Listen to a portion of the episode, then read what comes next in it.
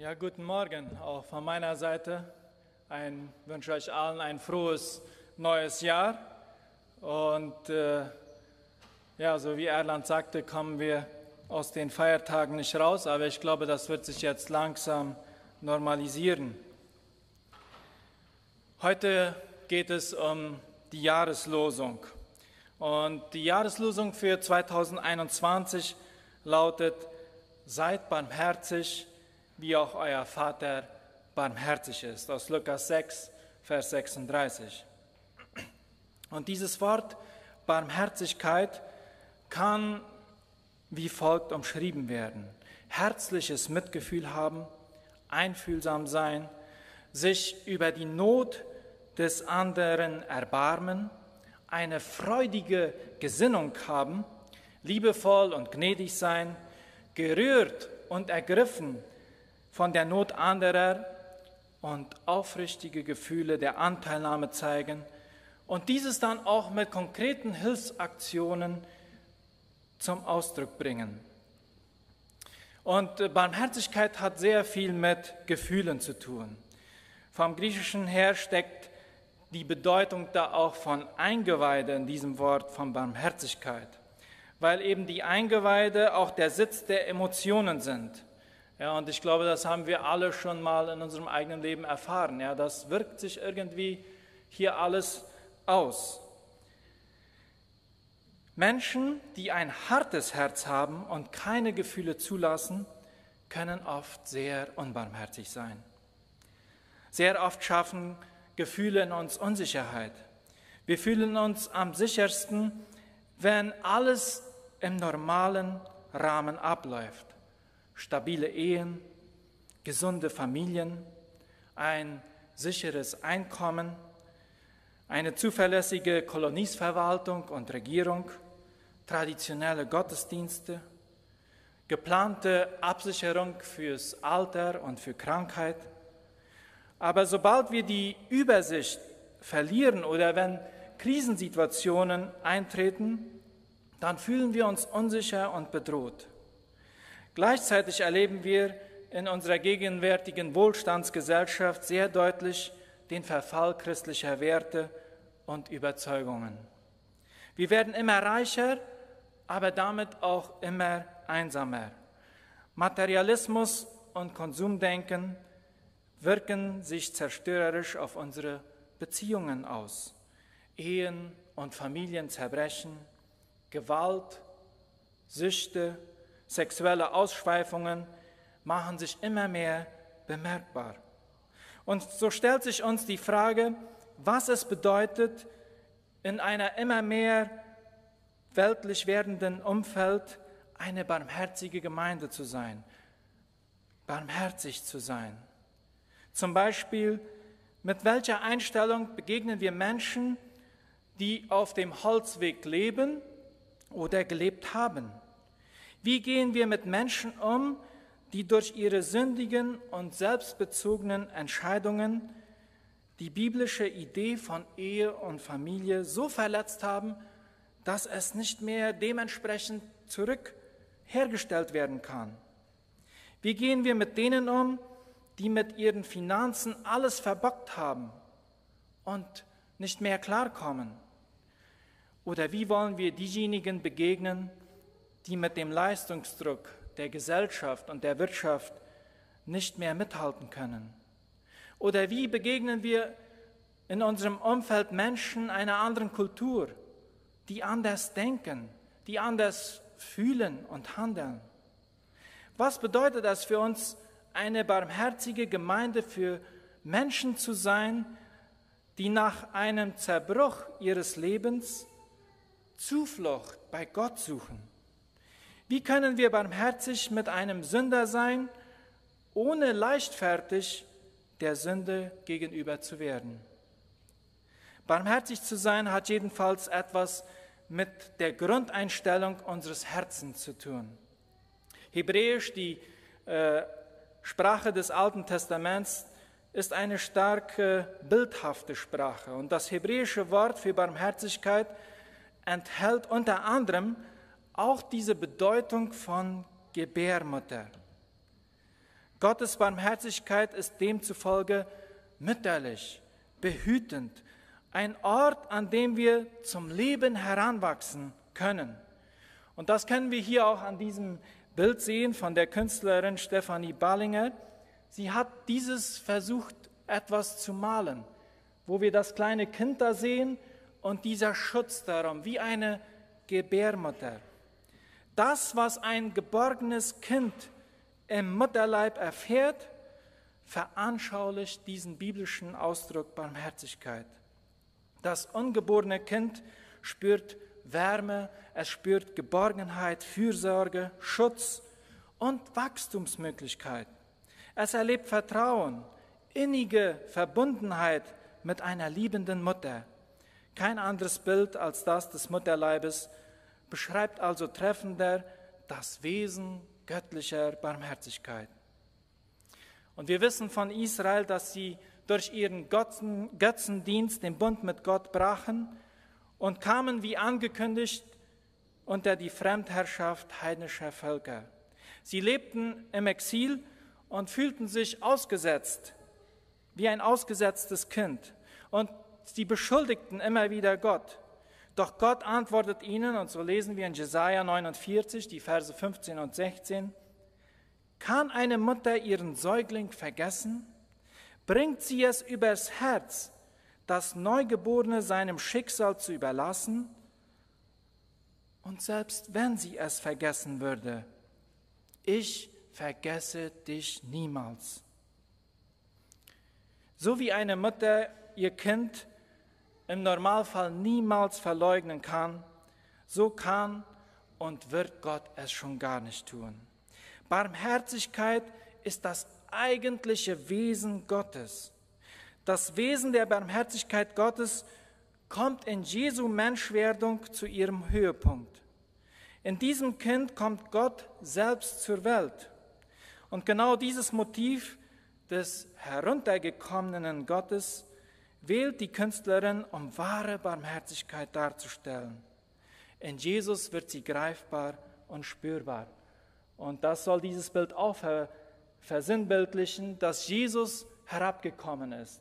Und dieser Kreis da so, das soll der Erdkreis sein. Er ist zu uns gekommen. Und das zeigt einfach, dass das der höchste Ausdruck Gottes ist von Barmherzigkeit. In Jesus können wir diese Barmherzigkeit anfassen, können wir sie erleben.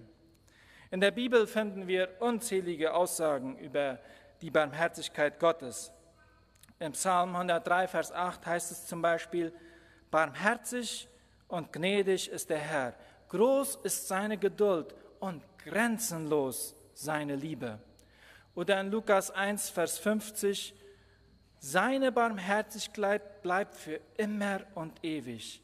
Sie gilt allen Menschen, die in Ehrfurcht vor ihm leben.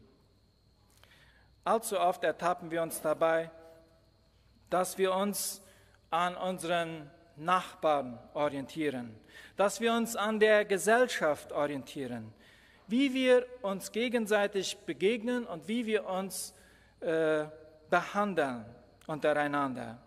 Was die meisten denken und tun, das wird dann auch zu unserem Maßstab.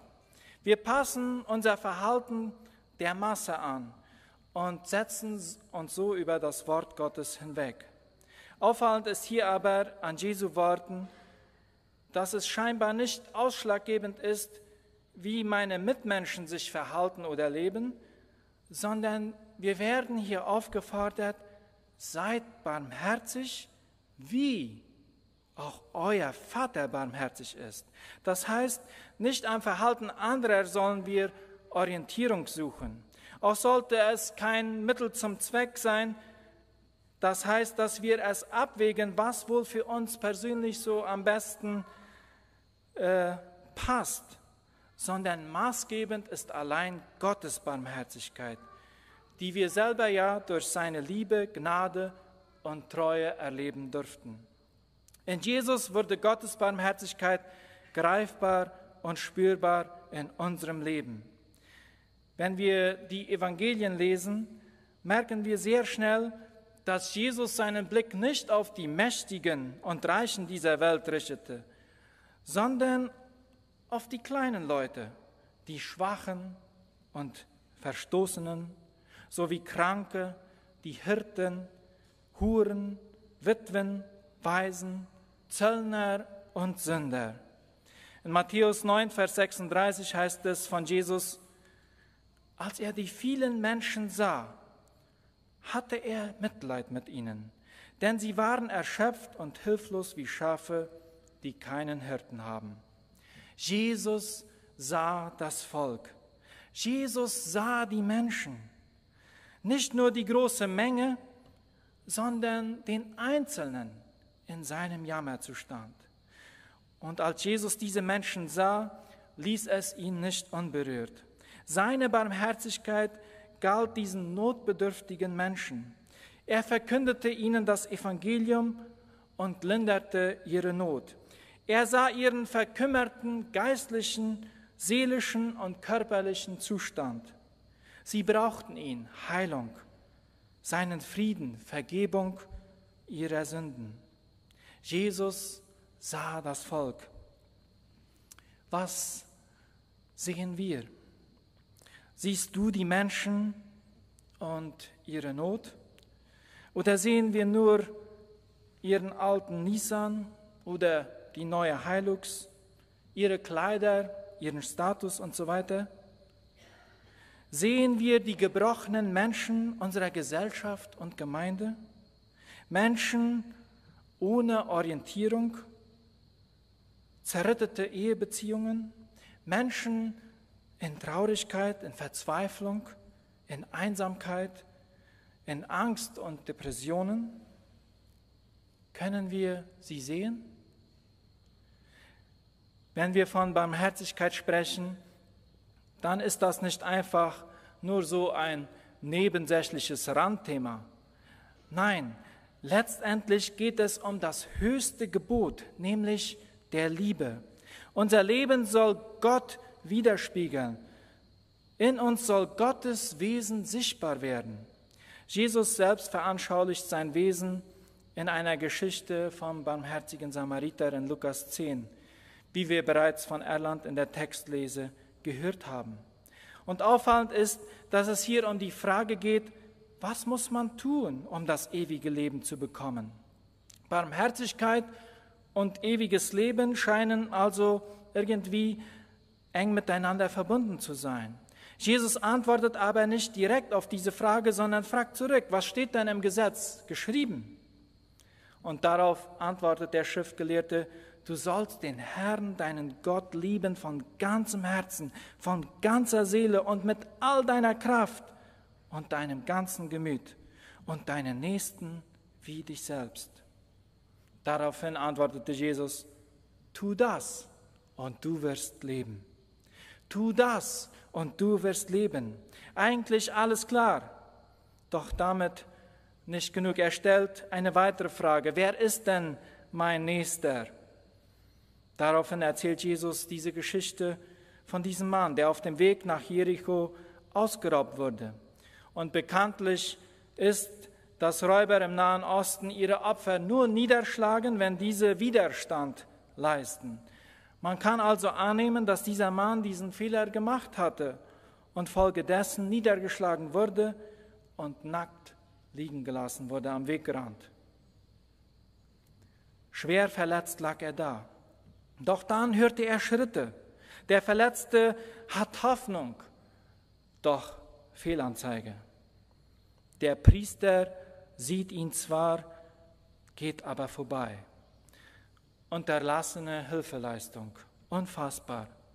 Priester waren bekannt, dass sie wohlhabend waren und es ist durchaus annehmbar, dass er die 27 Kilometer von Jerusalem runter nach Jericho geritten ist.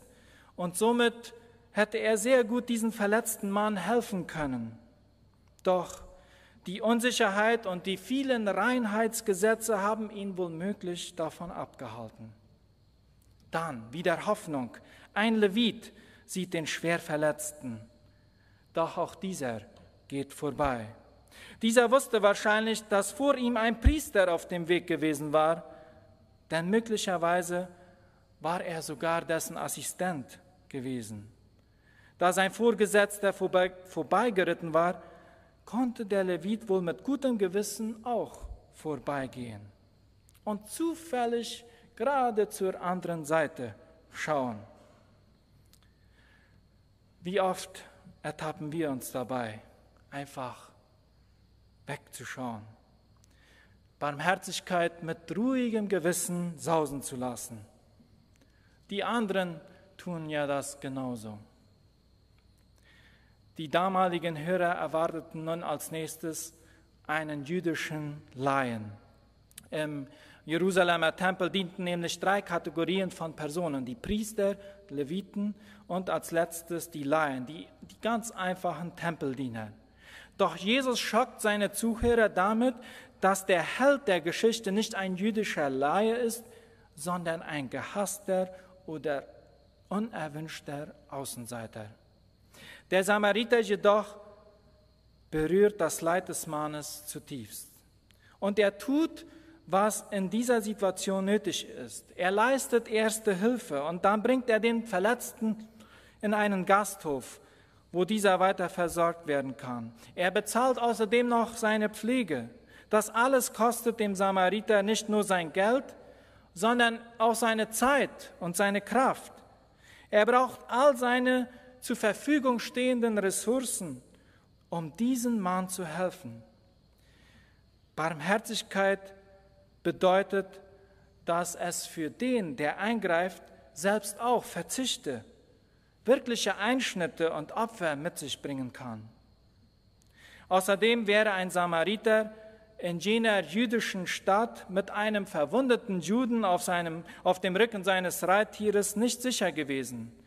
Selbst wenn er das Leben des Juden gerettet hatte, hätte man ihm wohl nicht Glauben geschenkt und die Rachegefahr war sehr groß. Und am Schluss der Geschichte fragt Jesus, wer von diesen dreien meinst du, ist diesem hilflosen Mann ein Nächster geworden? Und der Schriftgelehrte sprach, der die Barmherzigkeit an ihm tat, der Erbarmen mit ihm hatte und ihm geholfen hat. Seid barmherzig, wie auch euer Vater barmherzig ist. Wenn wir uns den Kontext der Jahreslosung anschauen, dann sehen wir, dass es in den Versen davor von der Feindesliebe spricht. Ab Vers 27, da heißt es, liebt, liebt eure Feinde. Und ich glaube, dieses Bild ist uns allen sehr bekannt von Dirk Willems aus Aspern in den Niederlanden. Und er hatte sich taufen lassen als junger Mann. Und äh, aufgrund dessen wurde er dann zum Tode verurteilt und wurde eingekerkert. Und irgendwie glückte es ihm aber doch, aus diesem Turm auszubrechen und zu flüchten. Doch die doch die, die da aufpassten, die hatten das natürlich bemerkt und äh, rannten hinterher. Er hatte ja schon sehr lange immer wenig zu essen bekommen, so der lief über dem Fluss und das Eis hielt. Doch sein Verfolger, der hatte wohl mehr gegessen, der brach durch. Ja. Und irgendwie hat dieser Dirk Willems das gemerkt, dass hinter ihm einer in Not ist der um sein Leben kämpft. Und er rettet seinen Verfolger. Und er wird daraufhin wieder festgenommen und wurde dann am 16. Mai 1569 auf dem Scheiterhaufen verbrannt. Das ist Barmherzigkeit. Und mehr noch, unter, dem, unter dieser allgemeinen Aufforderung, seid barmherzig, folgt gleich in den nächsten Versen, in Vers 37, zunächst ein Verbot. Und da heißt es, und richtet nicht, so werdet auch ihr nicht gerichtet. Verdammt nicht, so werdet ihr nicht verdammt. Wir wissen, in Matthäus 18 fordert Jesus uns als Gemeinde auf, Stellung zu beziehen, wenn unsere Glaubensgeschwister trotz mehrfacher Ermahnung weiter in, Sünde leben wollen. Aus diesem Zusammenhang wird aber sofort klar, dass Jesus hier dieses unbarmherzige Richten verurteilt. Jesus bezieht sich hier auf ein Richten ohne Liebe, mit einer falschen Motivation. Barmherzigkeit aber würde bedeuten, dass es uns nicht kalt lässt, wenn unser Bruder, wenn unsere Schwester in Sünde lebt. Stattdessen gilt, so heißt es weiter, vergebt, so wird euch vergeben. Barmherzigkeit kommt zum Ausdruck, wo wir uns einander freisprechen und vergeben. Gott selbst hat in Jesus Christus die Strafe für unsere Schuld auf sich genommen. Er hat diese Schuld übernommen. Und darin besteht Gottes Gnade und Barmherzigkeit.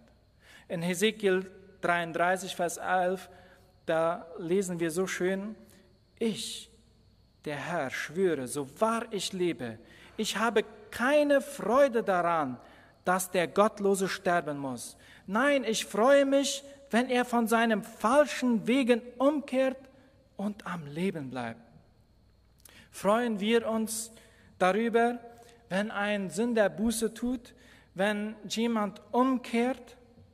Sind wir bereit zu vergeben? Sind wir bereit loszulassen? Sind wir bereit frei zu sprechen? Und wie steht es mit unserer Retterliebe? Blutet unser Herz für die Verlorenen unter uns? Ist es mir nicht egal, wenn mein Freund, wenn mein Bruder verloren geht? Weiter heißt es in Vers 38, mit dem Maßstab, den ihr andere anlegt, wird man euch auch messen. Meistens wiegen ja die Fehler der anderen Menschen sehr viel schwerer als unser eigenes Versagen. Wenn wir Mist gebaut haben, dann fordern wir schnell, dass man doch mit uns Nachsicht haben sollte und dass man unsere Situation doch verstehen sollte. Aber gleichzeitig fällt es uns unheimlich schwer, für andere Verständnis zu haben.